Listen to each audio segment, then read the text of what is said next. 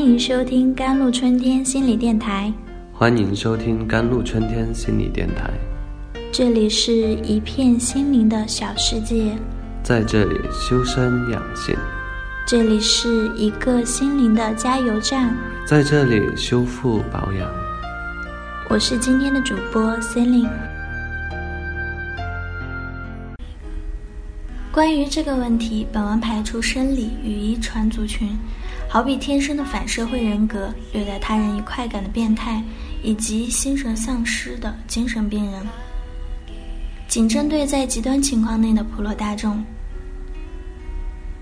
既然有坏事，那什么又是好事呢？从伦理学的角度来说，好与坏、善与恶的关系与定义始终有争论。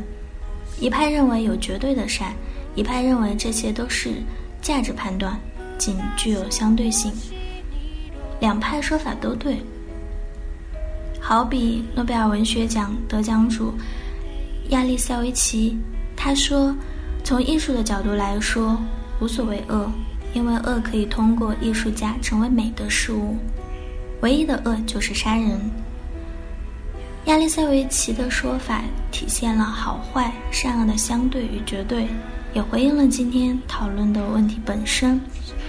我们做任何事都叫做事，但做坏事，则是一种道德判断，无关于行为本身，而是由一个人的道德观决定。前者只是有做或者没有做，后者是就事论事儿，给予道德评价。合乎道德的事，不见得会让我们感到快乐，也就是所谓的爽。有时。我们择善固执，在于我们的理性认为这样做是对的，即使需要禁欲甚至牺牲，我们仍坚定不移。但这对你的家人来说可能是坏事，因为你的牺牲可能让一家老小顿时依靠。好比在电影《蓝色茉莉》中，贾斯敏对老公靠诈骗为生。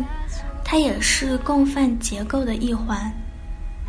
凭借老公诈骗所得，能让自己过奢侈的日子，她睁一只眼闭一只眼，直到发现老公出轨，于是她愤怒地向 FBI 检举，导致家破人亡。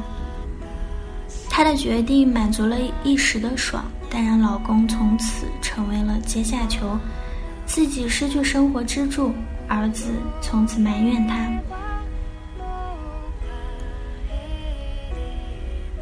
小小的越轨能让我们在被安排的人生中获得一点自由。我想起一位朋友，他酷爱开车。他说：“人生中没有什么是他自己决定的，只有握着方向盘，才能想去哪里就去哪里。”常人在生活中通过做点坏事以获得快感，是对自由的呼喊，也是有意无意的在问自己一个问题：愿意用多大的代价换取自由？就像纳粹迫害犹太人，信奉纳粹的人觉得他们做的是好事，而与主流价值作对需求，需要干坏事的勇气，跟主流价值对抗。每一件越轨的事，都是对自己的探问，也是换取自我存在的价值，获得存在感的方式。这也是为什么有些青少年叛逆的原因，他们渴望被看见，即使用造成伤害的方式。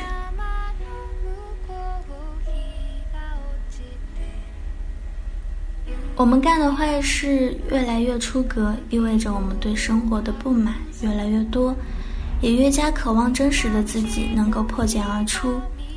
那些坏事让我们感觉自己和其他机械人不一样，我们还具备。对生活的掌控力，随着社会越来越自由化，过去某些坏事不再是坏事。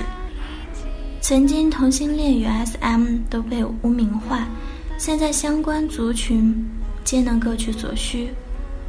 表面上坏事似乎将因此减少，但我想干坏事的人还会继续存在，甚至可能增多。只要仍有许多人对自己一无所知、不明就里的活在他人期望中，被社会压力逼得喘不过气，干坏事就像在照镜子。每个人都需要看见自己以及被看见，好面对内心的恐惧，恐惧有天被世界遗忘或者忘了自己。好了，以上就是今天的节目内容了。咨询请加微信 jlcd 幺零零幺，或者关注微信公众号“甘龙春天微课堂”收听更多内容。感谢您的收听，我是 c e l i n e 我们下期节目再见。